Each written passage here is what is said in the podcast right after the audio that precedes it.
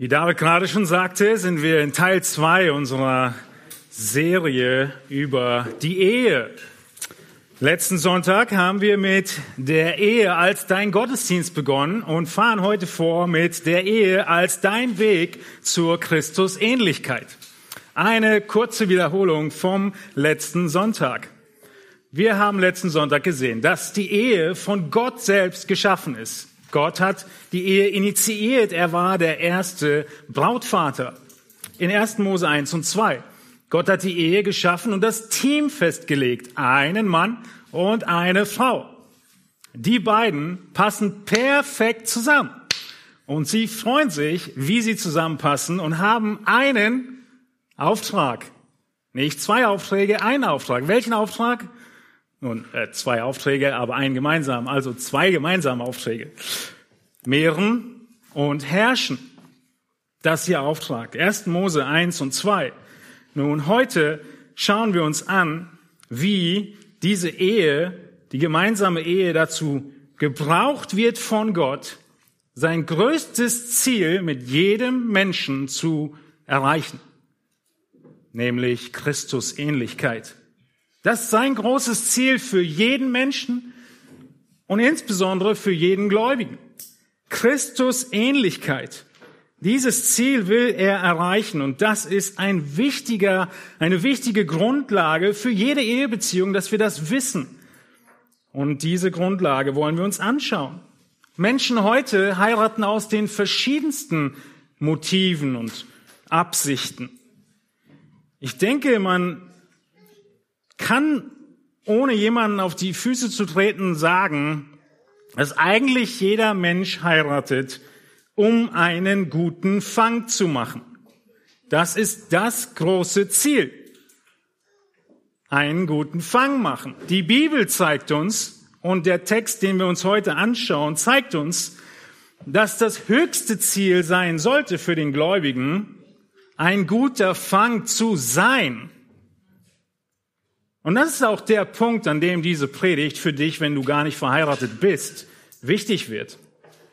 Denn wenn du nur den Wunsch hast, irgendwann zu heiraten, ist das alles, was wir durcharbeiten, das Ziel dessen, auf das du hinarbeitest, bevor du heiratest. Und dann ist es das Ziel dessen, was du durcharbeitest, während du verheiratet bist. Und selbst wenn du weder verheiratet bist noch heiraten willst, und die Gabe des Ledigseins hast, dann sind das alles Prinzipien, die du auf jede deiner Beziehungen, in denen du stehst, insbesondere den engen Beziehungen, anwenden kannst.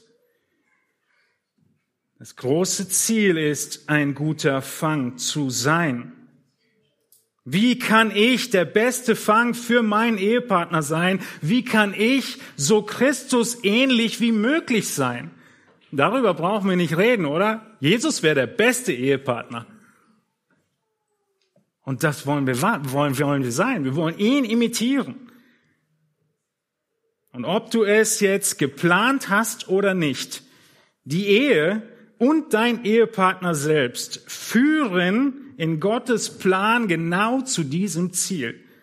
Die zwei Themen sind nicht losgelöst voneinander, Christusähnlichkeit und Ehe, sondern gehen so eng miteinander, wie es kaum vorstellen können. Und das, was sich so idyllisch anhört, ich möchte der dir Christus ähnlichste Ehepartner sein, den du dir vorstellen kannst, ist aber manchmal sehr schmerzhaft. Aber dieses Ziel ist ein wunderbares, es ist das Ziel Gottes, dass wir einander in und durch die Ehe helfen, Christus ähnlicher zu werden. Manchmal gewollt und beabsichtigt und oftmals ungewollt. In all den Konflikten und Schwierigkeiten. Aber auch sie sind dazu da, um Christus ähnlicher zu werden. Also, letzten Sonntag, Gottes Urheber, Gott gibt das Team vor, ein Mann, eine Frau, ein Leben lang. Gott gibt ihnen den gemeinsamen Auftrag und Gott gibt ihnen spezielle Rollen, nämlich den Mann als den verantwortlichen Leiter und die Frau als die exakt zugeschnittene Partnerin im Auftrag und als Gehilfin des Mannes an seiner Seite. dachte ich, fasse die Predigt kurz zusammen vom letzten Mal, aber habe gemerkt, letztes Mal war ja schon die ganze Predigt eine Zusammenfassung. Also du musst ja einfach nachhören, falls du sie nicht gehört hast. Letzte Woche haben wir häufig den Satz wiederholt, bring Gott ins Spiel, wenn du über deine Ehe nachdenkst. Heute ist der Satz, den ihr euch merken müsst, bring das Evangelium ins Spiel, wenn du über deine Ehe nachdenkst.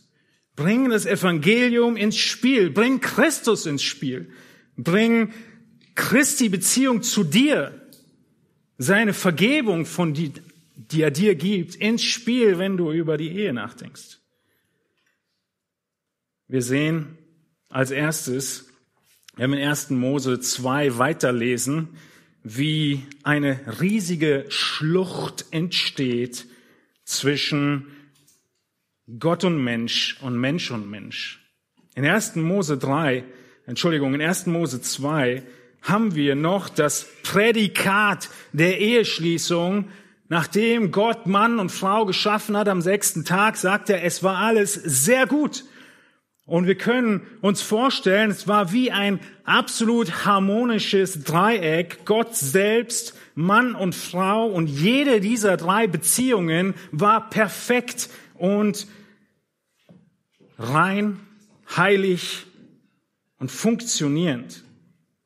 Aber, ein großes Aber kommt in 1. Mose 3. Adam, ja Männer, Adam führt seine Rolle als Leiter nicht aus. Damit geht es los. Das macht uns später Römer 5 deutlich. Er ließ zu, dass Eva als Folge von seiner sündigen Passivität dem Satan auf den Leim geht und von der Frucht isst. Und Adam folgt ihr kommentarlos. Wir lesen zur Erinnerung 1. Mose 3, 1 bis 6. Aber die Schlange war listiger als alle Tiere des Felges, Gott der Herr gemacht hatte, und sie sprach zu der Frau, sollte Gott wirklich gesagt haben, dass ihr von keinem Baum im Garten essen dürft? Da sprach die Frau zur Schlange, von der Frucht der Bäume im Garten dürfen wir essen. Aber von der Frucht des Baumes, der in der Mitte des Gartens ist, hat Gott gesagt, esst nicht davon und rührt sie auch nicht an, damit ihr nicht sterbt. Da sprach die Schlange zu der Frau, keineswegs werdet ihr sterben, sondern Gott weiß an dem Tag, da ihr davon esst, werden euch die Augen geöffnet und ihr werdet sein wie Gott und werdet erkennen, was gut und böse ist. Und die Frau sah, dass von dem Baum gut zu essen wäre und dass er eine Lust für die Augen und ein begehrenswerter Baum wäre, weil er weise macht. Und sie nahm von seiner Frucht und aß, und sie gab davon auch ihrem Mann, der bei ihr war, und er aß. Was tut der Satan? Wir haben vor zwei Wochen genau davon gehört, was seine Taktiken sind von ihm und seinen Dämonen. Er unterwandert Gott. Hier unterwandert er als ersten Akt die Familie. Diese wundervolle erste Institution, die Gott gegeben hat, unterwandert er, indem er Adam außen vor lässt und ihn mit irgendwelchen Spielereien passiv macht. Das ist immer noch, was der Teufel heute noch macht. Er lässt die Männer irgendwas spielen, dass sie bloß nicht ihrer Rolle nachkommen zu leiten.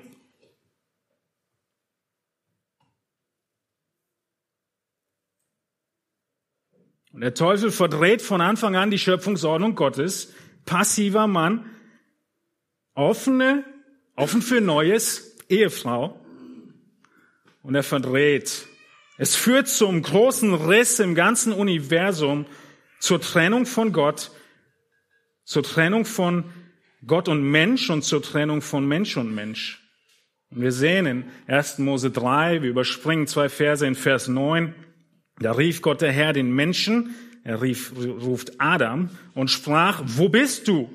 Und er antwortete, ich hörte deine Stimme im Garten und fürchtete mich, denn ich bin nackt, darum habe ich mich verborgen. Da sprach er, wer hat dir gesagt, dass du nackt bist? Hast du etwa von dem Baum gegessen, von dem ich dir geboten habe, du sollst nicht davon essen? Da antwortete der Mensch, die Frau, die du mir zur Seite gegeben hast, die gab mir von dem Baum und ich aß. Haben wir letzten Sonntag schon gehabt, ja. Die Frau, die du mir zur Seite gegeben hast. Da sprach Gott der Herr zu Frau, Vers 13, warum hast du das getan? Die Frau antwortete, die Schlange hat mich verführt, da habe ich gegessen. 1. Mose 3, 9 macht deutlich, dass der Mann Verantwortung trägt. Männer, wir können uns nicht rausreden. Gott zitiert Adam zu sich und sagt, Adam, wo bist du? Gott fragt Adam, habt ihr etwa gegessen?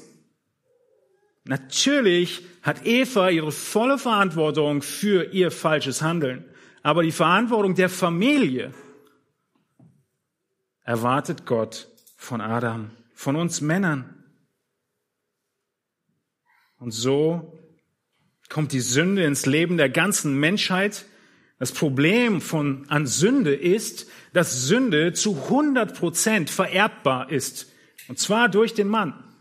Auch das zeigt, dass er verantwortlich war, weil die Sünde von Mann zu Mann oder durch den Mann weitergegeben wird und Maria deshalb ohne Mann ein Baby bekommt und es sündlos ist, Jesus.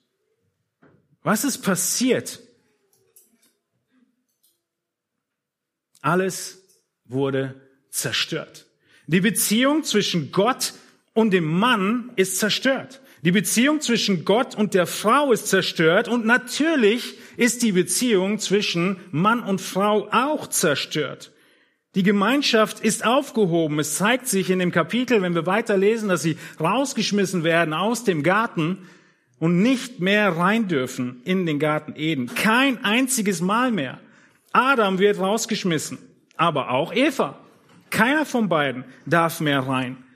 Und ihre Kinder auch nicht, weil sie eben schon in der Sünde geboren werden.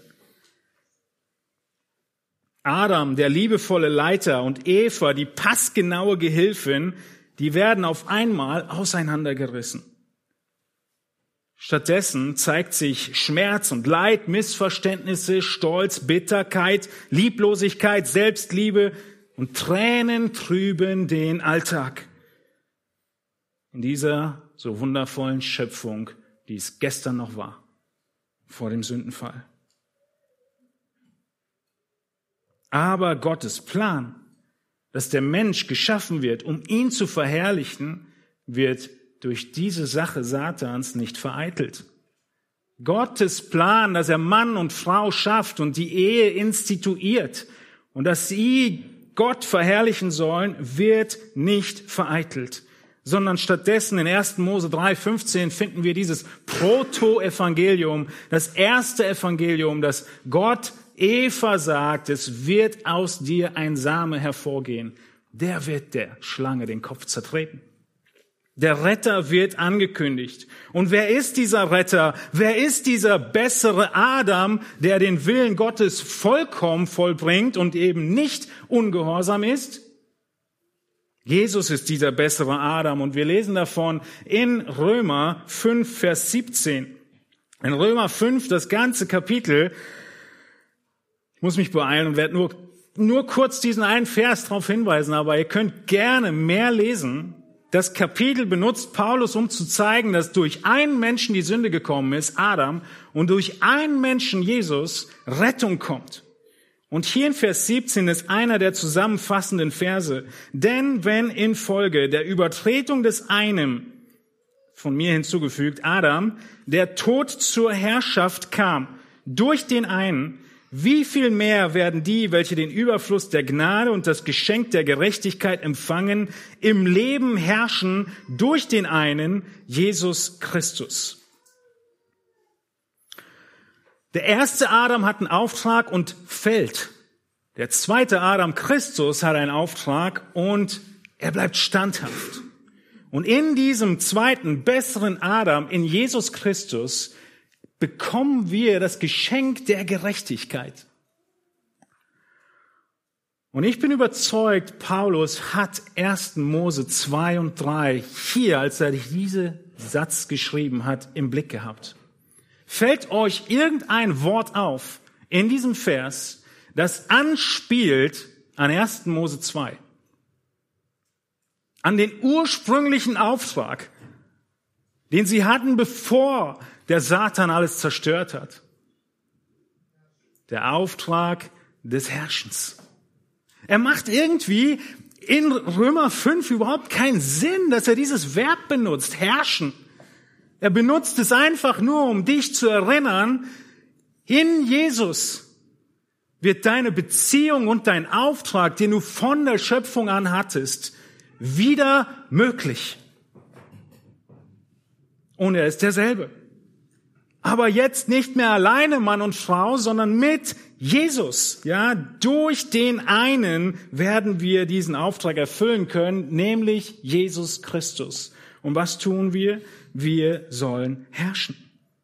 Das ganze Chaos, die ganze Verschiebung, das ganze verdrehte Sein von der Rolle der Männer und Frauen nach dem Sündenfall von der Ehe, es soll wieder in Ordnung gebracht werden und Christus ist derjenige, der es in Ordnung bringt. Die Beziehung von Gott und dem Mann wird wie gelöst, indem Christus für ihn einsteht und für ihn das Opfer der Sünde trägt. Die Beziehung zwischen Gott und der Frau, genau dasselbe. Galater macht uns das deutlich. Für Männer wie Frauen ist Jesus gestorben. Kein Unterschied. Und 1. Petrus 3 auch. Miterben. Und Jesus ist auch die Versöhnung nicht nur zwischen uns Menschen und Gott, sondern zwischen Mann und Frau. Das ist der einzige Unterschied zwischen einer guten nichtchristlichen Ehe und einer christlichen Ehe. Die christliche Ehe hat Christus im Zentrum. Der Mann, er lebt um Christi willen. Die Frau, sie lebt um Christi willen und sie wollen genau das. Gemeinsam jeder Gott ähnlicher werden, die Frau wie der Mann und so die Beziehung miteinander und den Auftrag Gottes von Anfang an, das Herrschen, wieder vollziehen. Das Team Ehe erfährt Wiederherstellung, wenn Christus in eurer Mitte ist. Genial. Bring das Evangelium ins Spiel, wenn du über deine Ehe nachdenkst. Bring Christus ins Spiel. Alles dreht sich um ihn in unserem Leben. Auf einmal macht unser Auftrag wieder Freude. Das Herrschen macht wieder Freude. Die Arbeit macht wieder Freude. Die Arbeit gab es übrigens schon vor dem Sündenfall, andere Predigtserie. Und sie macht mit Christus und in Christus wieder Freude, Erfüllung das zu tun, die Ebenbildlichkeit Gottes auszuleben.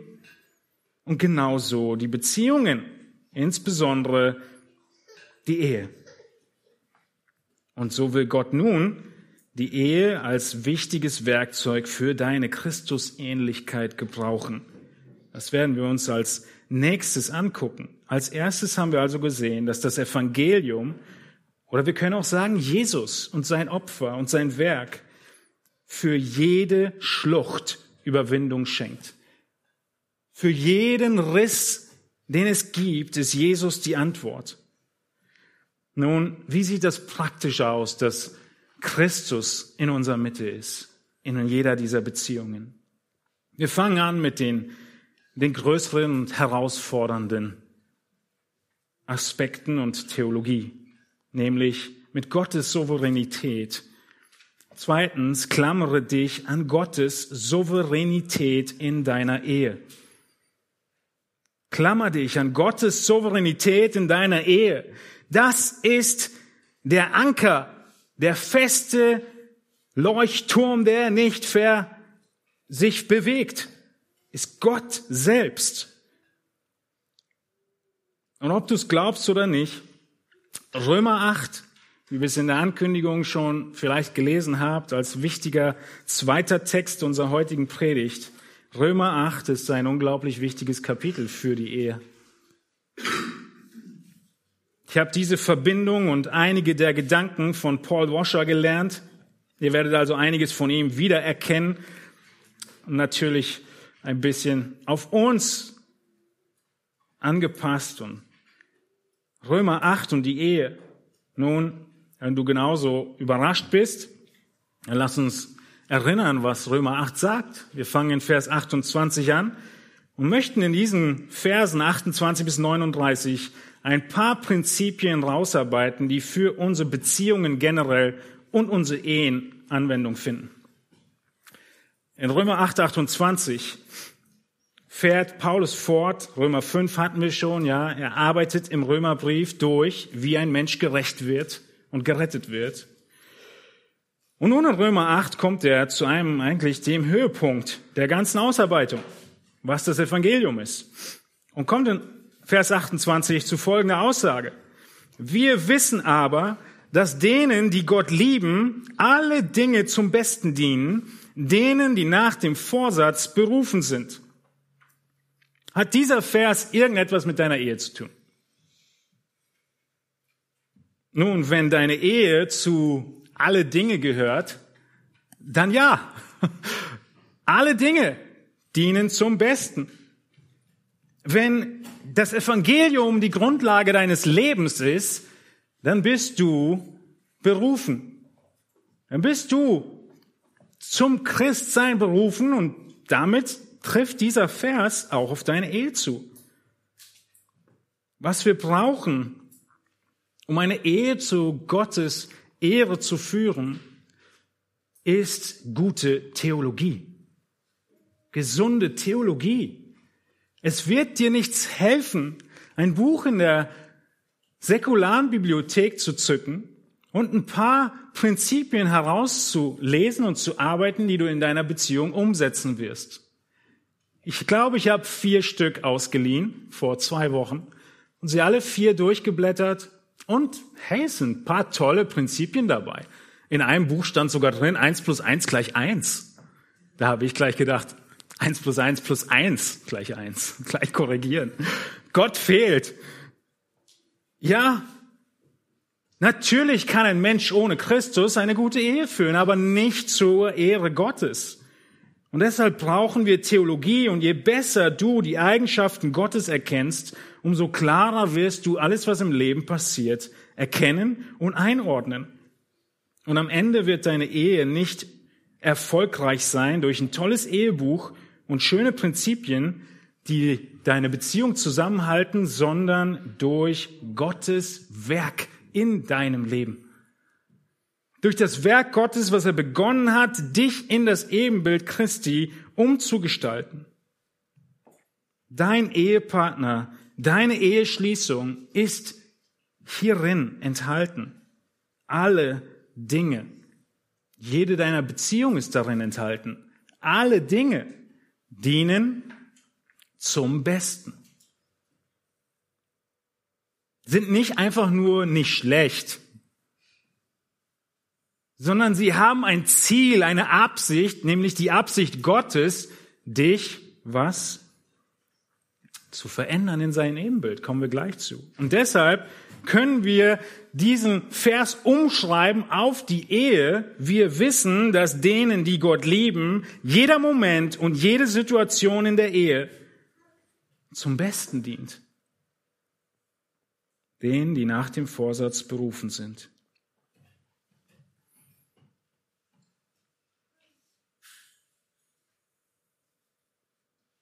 Jeder Moment, jede Situation.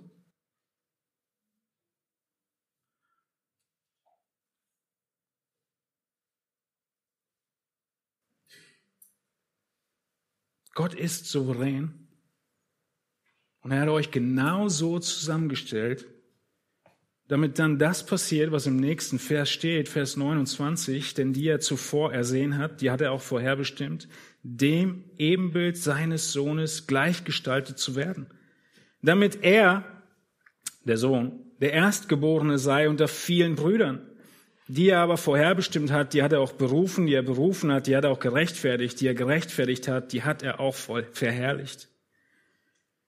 Paulus macht deutlich, Gott kommt mit seinen Kindern zu seinem Ziel. Punkt.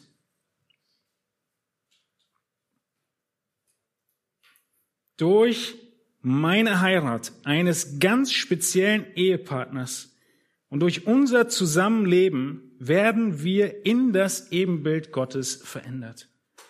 Das ist Gottes Perspektive auf deine Ehe. und auch auf die Momente, in denen die Funken fliegen.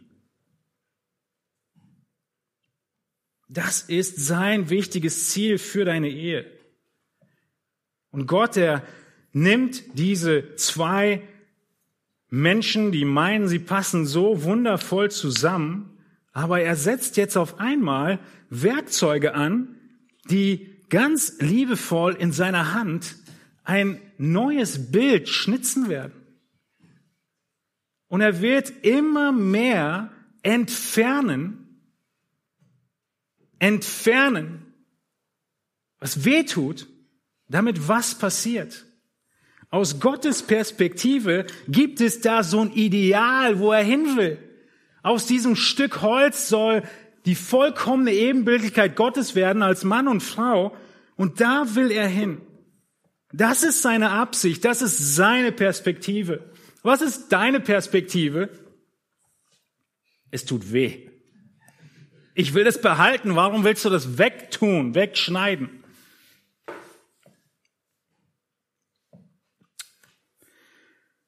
Wir fragen im Ehevorbereitungskurs häufig eine sehr spannende Frage. Im ersten Treffen geht es natürlich darum, wie jeder der beiden zum Glauben gekommen ist, weil das ist die Grundlage, um überhaupt weiterzumachen. Aber meistens kommen wir auch schon zu dem Punkt, zu fragen, warum wolltest du heiraten? Sprechen wir mal von den Männern. Lieber junger Mann, zukünftiger Bräutigam, warum willst du heiraten? Und er sagt, nun, sie ist so schön. Ich mag es, in ihrer Nähe zu sein. Ich merke, sie ergänzt mich so gut und wir passen perfekt zusammen. Guck mal, da ist, passt kein Blatt zwischen uns. Wir passen so gut zusammen. Und es sind alle möglichen Gründe, die am Ende ähnlich zu der Einleitung dazu führen, dass man sagt, nun, du wolltest einen guten Fang machen. Was bedeutet es aber auf einmal, wenn du sagst, du willst ein guter Fang sein? Dann bedeutet es auf einmal, dass du Veränderung benötigst in das Ebenbild Christi. Wir könnten also diesem jungen Mann, wenn er tatsächlich nur diese Absichten hatte, sagen, letztlich willst du mit diesem Mädchen nur zusammen sein, um all deine selbstzentrierten, götzendienerischen Wünsche zu erfüllen. Ich, mir, meins. Am Ende kurz zusammengefasst, sie macht mich glücklich. Nun, und wenn sie das nicht mehr macht, können wir auch gehen, auseinandergehen. Wie soll es denn sein nach der Ehe, wenn auf einmal irgendeins dieser Elemente schwindet? Ein Unfall passiert von einem Tag auf den anderen. Ist dann dein Gelübde vor Gott nichts mehr wert? Oder was machst du, wenn jemand dir über den Weg läuft, mit dem du auf einmal viel besser reden kannst, der dich viel inniger versteht und dir zuhört? Was machst du dann? Geht es in der Ehe wirklich darum, ein Gegenüber zu haben, das mir zuhört? Und wenn ich jemand anders finde, vielleicht sind das dann der, der nächste bessere. Sicher sind all diese Dinge sehr schöne Folgen einer gesunden Ehe und die Freude in der Ehe ist eine große Absicht Gottes. Aber andere predigten dazu. Die Herausforderung der Ehe und das Ziel der Veränderung ins Ebenbild Gottes ist eine der Hauptabsicht, die Gott mit deiner Ehe hat. Und mit jeder Beziehung, in der du stehst. Nehmen wir an, du hast einen Ehepartner, der vollkommen ist. Ohne Fehler, ohne Sünde und ohne Reibung alle Jahre deines Lebens bis zur goldenen Hochzeit, das sind 50 Jahre, und darüber hinaus. Preis den Herrn, das wäre super. Aber ich bin der Überzeugung, die meisten von euch sind wohl eher nicht in der Kategorie, sondern in der Kategorie, dass wir Versöhnung brauchen und in dieser Versöhnung lernen zu leben. In manchen Situationen bin ich auch überzeugt, fühlt es sich für dich so an, als wäre die Grafik ein bisschen anders. Nämlich so. Einer der beiden, ich musste mich für irgendeinen entscheiden, wir Männer sind jetzt äh, dran. Einer der beiden hat Unrecht, handelt falsch, lebt in Sünde.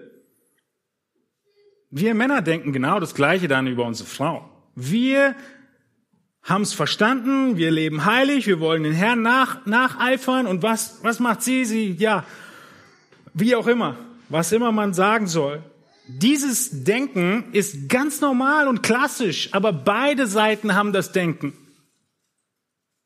Du sprichst mit der Frau und sie würde das dir erzählen. Du sprichst mit dem Mann und er erzählt genau das Gleiche, spiegelverkehrt.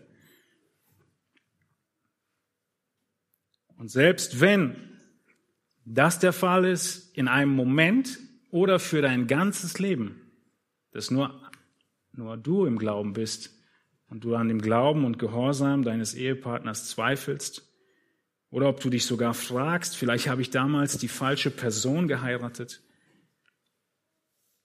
Vielleicht habt ihr so viele Diskussionen, so viele Herausforderungen, so viel Streit und Schwierigkeiten, dass du an allem zweifelst. Musst du dich woran klammern? Gottes Souveränität. Nein, Gott hat keinen Fehler gemacht, als du vorm Traualtar standst.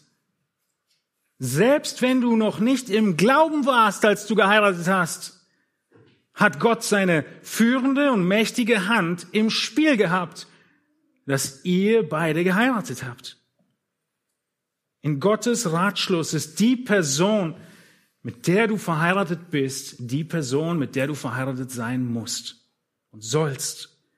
Und die Person, die er gebrauchen möchte, um dich in sein Ebenbild umzugestalten. Das ist Anwendung aus Römer 8, 28 auf die Ehe. Alle Dinge zum Besten, nämlich zur Christusähnlichkeit. Und vielleicht wollen wir es nicht wahrhaben, aber tatsächlich ist der Ehepartner, den du hast, genau der, den Gott sich ausgedacht hat, der passendste ist, um dich in sein Ebenbild umzugestalten. Und selbst wenn die Motive in der Zeit von Freundschaft und Verlobung nicht völlig rein und selbstlos und gottesfürchtig waren, bei wem war das schon der Fall? Gott war im Spiel. Egal wann du diese Predigt hören magst, sei dir bewusst, dass Gott genau weiß, was du brauchst und genau das Ebenbild Christi vor Augen hat in der Beziehung, in den Herausforderungen, in denen du stehst. Weder du hast einen Fehler gemacht, noch Gott hat einen Fehler gemacht.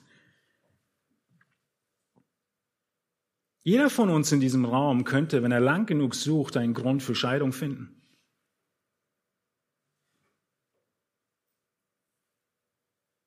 Perfekte Kompatibilität war nie die Qualifikation für eine Eheschließung.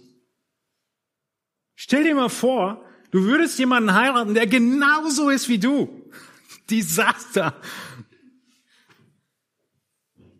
Aber das machen übrigens alle Online-Plattformen. Ja. Du trägst ganz vieles ein, was so ist wie, äh, von deinen Charaktereigenschaften und spucken dir diejenigen aus und schlagen dir die Kontakte vor, die so sind wie du. Und dann wunderst du dich, dass wenn du ein Sturkopf bist, warum der andere auch ein Sturkopf ist. Die perfekte Kompatibilität war nie das Ziel. Nun, was wollen wir als Menschen? Wir verstehen das ja, wir sind gläubig, wir sind Christen, wir wollen ins Ebenbild Christi umgestaltet werden.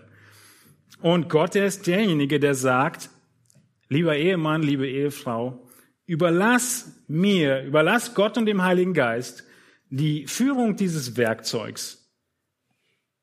Nirgends in der Schrift steht, liebe Männer, verwandelt eure Frauen in Christus liebe Frauen, spielt den Heiligen Geist im Leben eures Mannes. Steht nicht da. Aber was wollen wir tun? Weil dieses, ich meine, guck dir das mal an, wie klein das ist. Das dauert ewig, bis meine Frau in mein Ehe ins Ebenbild Christi verwandelt wurde. Ich habe bessere Werkzeuge zur Hand. Das kriegen wir schneller hin. Welcher Mann wurde schon vor eine Aufgabe gestellt, die er nicht lösen konnte? Natürlich schaffe ich das. Ja, ich kann verschiedenes Werkzeug finden, um meine Frau in das umzugestalten, was ich denke, sie sein müsste, damit sie wie Christus aussieht. Nun, ihr Frauen, ihr seid aus dem gleichen Holz geschnitzt. Und ihr habt einfach nur andere Werkzeuge, die ihr benutzt. Aber am Ende das gleiche Ziel mit euren Mitteln und vor allem eurer Geschwindigkeit und eurer Absicht, irgendwie von diesem Bild zu diesem Traumbild zu kommen, was ja jeder von uns hat. Und was auch Gott hat. Aber es ist sein Zeitplan, seine Mittel und wir, jeder Einzelne, kümmert sich um sein Leben. Und wir merken in der ganzen Bibel, wie es Gott viel wichtiger ist, wie du deine Ehe führst, als welchen Ehepartner du geheiratet hast. Weil zum Heiraten des Ehepartners gibt es eine Qualifikation, er muss gläubig sein. Aber wie du deine Ehe führst, die ganze Bibel ist voll davon. Stell dir eine Bilderbuchehe vor. Wie würdest du dir die Bilderbuchehe vorstellen?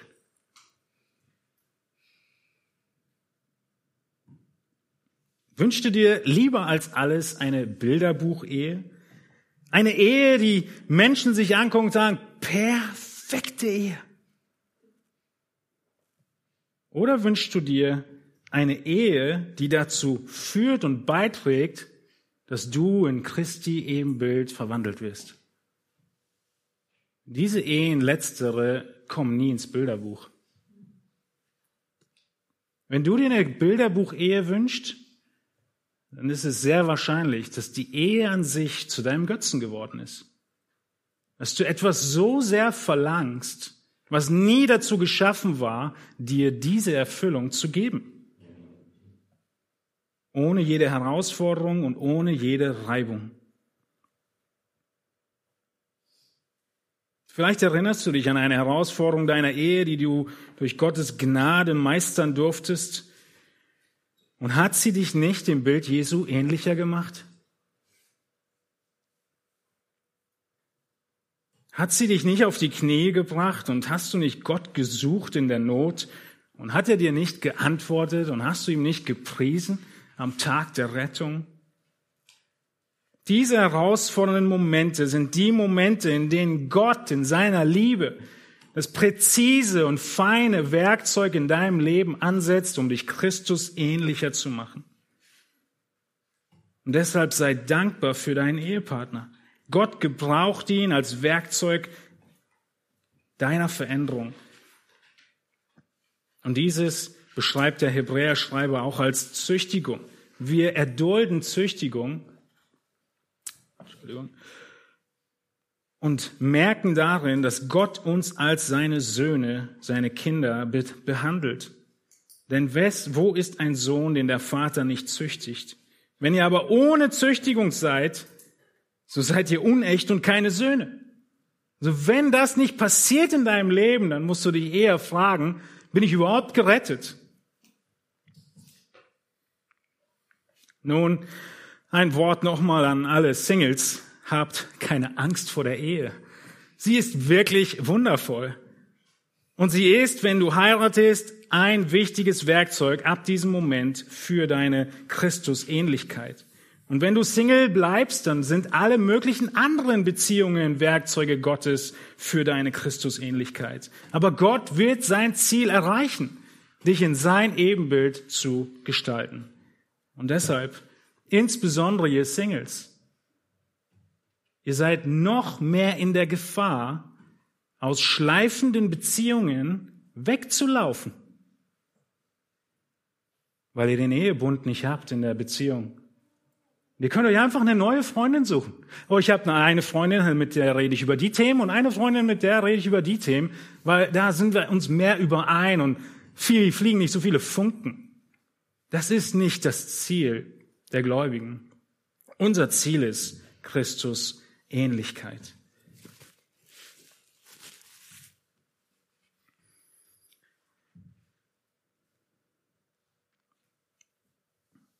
Also Männer, es ist nicht nur deine Frau, die noch nicht vollkommen Christi Ebenbild ist. Und liebe Frauen, es ist nicht nur dein Mann, der nicht vollkommen Christi Ebenbild ist. Gottes Absicht ist, euch beide zu verwandeln. Und deshalb bring das Evangelium ins Spiel, wenn du über deine Ehe nachdenkst. Und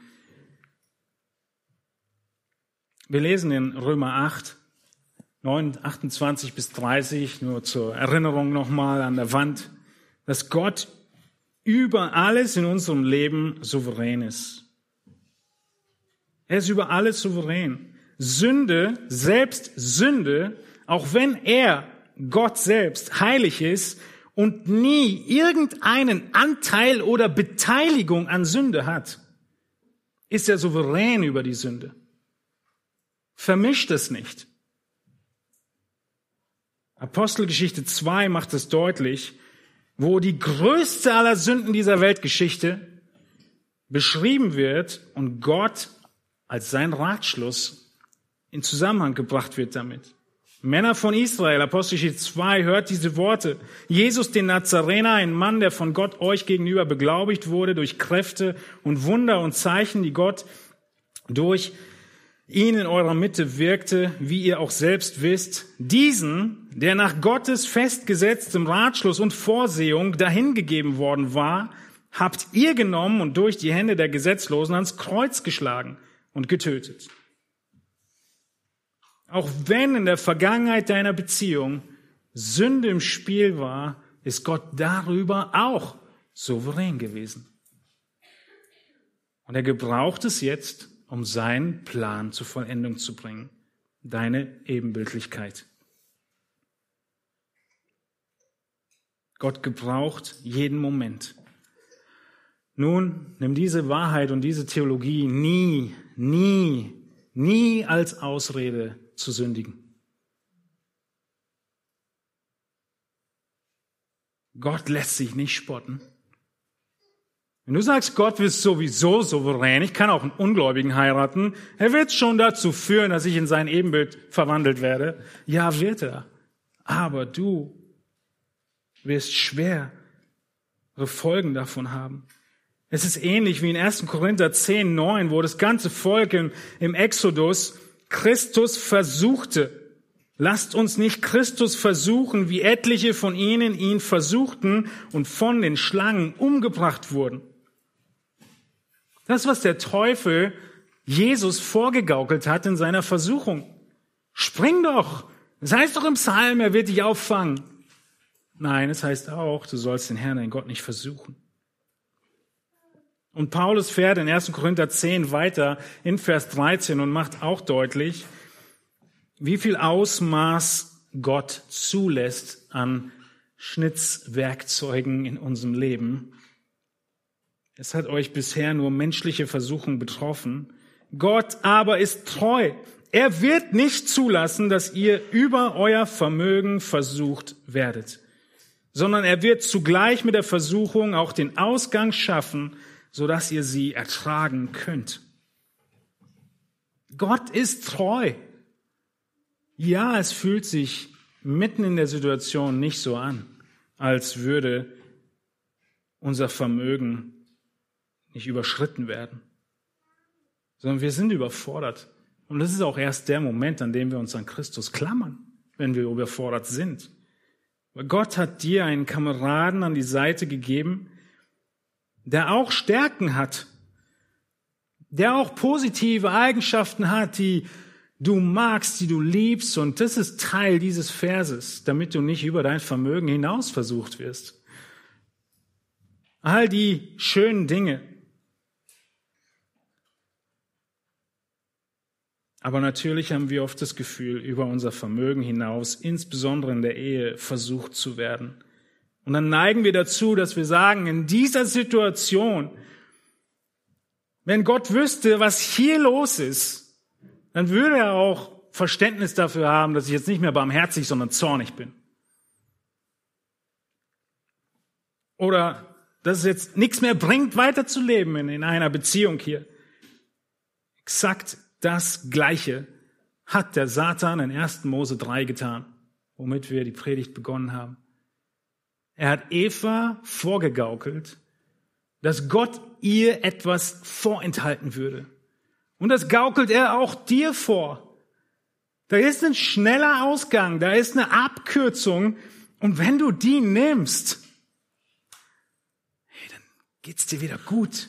Dann hast du wieder Zeit für dich, dann ist Ruhe, kannst du wieder machen, was dir wichtig ist. Und es fühlt sich so gut an. Was hat Eva gesagt? Die Frucht war schön anzusehen. Es lief ihr das Wasser im Mund zusammen. Genau das ist ja das Kennzeichen von Versuchung. Leichte Abänderung, leichte Verdrehung. Woher wissen wir, dass Gott nicht über Vermögen versucht?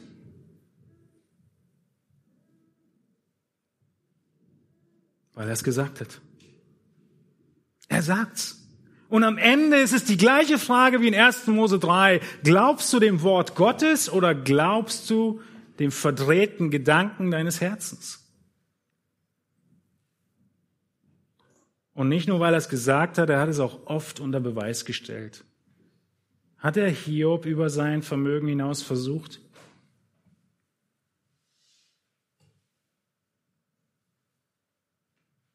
Die war heftig. Hat er Jesus über sein Vermögen hinaus versucht? Nein. Und er wird auch dich nicht über dein Vermögen hinaus versuchen. Und so ist deine Ehe ein Weg zur Christusähnlichkeit. Ich habe mich schon so beeilt und trotzdem nicht ganz geschafft. Wir machen für heute hier Schluss, haben wir noch mehr Zeit und behandeln den nächsten Punkt, dass wir nach bedingungsloser Liebe streben, wie Christus beim nächsten Mal. Es ist Gott, der keinen Fehler macht. Es ist Gott selbst, der die Lösung gibt, der uns das schenkt, Christus, was für alles Wiederherstellung bringt, auch für unsere Ehe. Und wir wollen ihm vertrauen. Wir wollen uns zurücknehmen unser Werkzeug beiseite packen und ihn machen lassen. Und wenn es Jahre dauert, dauert es Jahre. Aber mit höchster Wahrscheinlichkeit dauert es nicht mehr wie 100 Jahre. Und dann, dann ist die Herrlichkeit.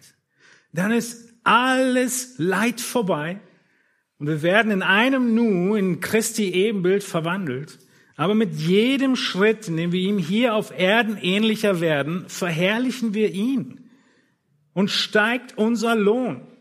Und deshalb sagte ich letzten Sonntag, an deiner Ehe hängt dein ewiger Lohn. Weil deine Ehe ein Werkzeug ist, Christus ähnlicher zu werden und ein Werkzeug ist in Johannes 15, das Gott benutzt, um wegzuschneiden, damit du mehr Frucht bringst. Preis den Herrn dafür. Und lasst uns uns freuen, auch an den Herausforderungen und dankbar sein für die Ehepartner, die Gott uns gegeben hat und jeden Moment, an dem wir feststellen, wo unsere Christusähnlichkeit noch mangelt. Lasst uns stille werden. Ich bete mit uns zum Abschluss. Ihr dürft aufstehen dazu und wir singen dann ein Lied gemeinsam.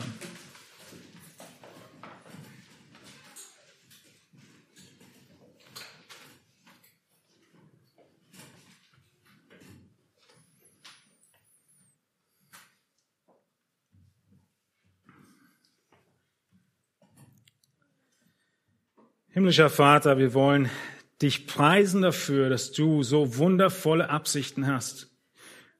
Du hast ein so herrliches Geschenk uns Menschen gegeben, als Mann und Frau uns geschaffen und die Ehe initiiert. Wir wollen dir danken dafür, dass wir dein Wesen widerspiegeln dürfen. Und Herr, dieses dein Wesen spiegeln wir am meisten wieder, wenn wir beide in der Ehe ins Ebenbild Christi verwandelt werden. Und selbst wenn es nur einer ist, der verwandelt wird, weil der andere Ehepartner passiv ist oder ungläubig oder ungehorsam, so ist dein Ziel dasselbe. Oh Herr, wir wollen dich bitten, dass wir mit großer Überzeugung und auch Freude in diesen, in diese Herausforderung hineingehen, weil wir wissen, dass es so gut ist, dass du nur liebende und perfekte und vollkommene Absichten hast mit allem, was du tust. Und vor allem, dass du uns durchträgst, nie über unser Vermögen hinausgehst, uns den Heiligen Geist geschenkt hast, der bei uns ist, der in uns ist, der uns Kraft gibt, diese unmöglichen Dinge, von denen wir heute gesprochen haben, in völliger Abhängigkeit von dir, Schritt für Schritt voranzugehen. Segne du unsere Ehen und viele weitere, die entstehen, zu deiner Ehre. Amen.